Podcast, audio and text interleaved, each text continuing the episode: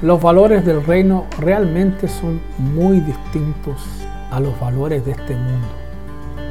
Jesús dijo eso cuando, por ejemplo, les aclaró a los discípulos que el mayor en el reino de los cielos no tenía que ver con esa persona que nosotros creemos que es la mayor de este lado de la eternidad.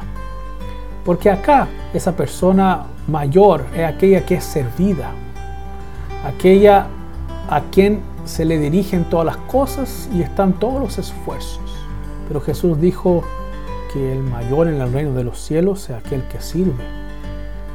Por lo tanto, si queremos ver a un grande, lo veremos con las manos llenas en su trabajo. Y si queremos ver a un pequeño, veremos a este siendo servido. Es servido porque es pequeño.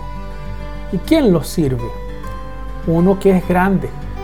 De esa forma se distinguen los mayores de los menores en el reino de los cielos.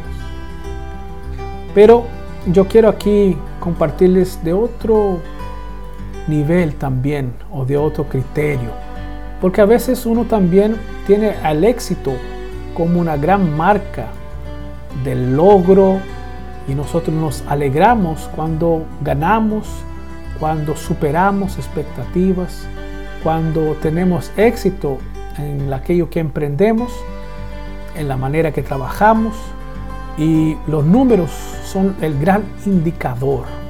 Cuando los discípulos fueron enviados de a dos a predicar el Evangelio.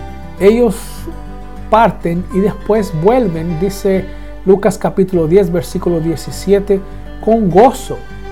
Y ellos están muy gozosos y dicen, Señor, aún los demonios se nos sujetan en tu nombre.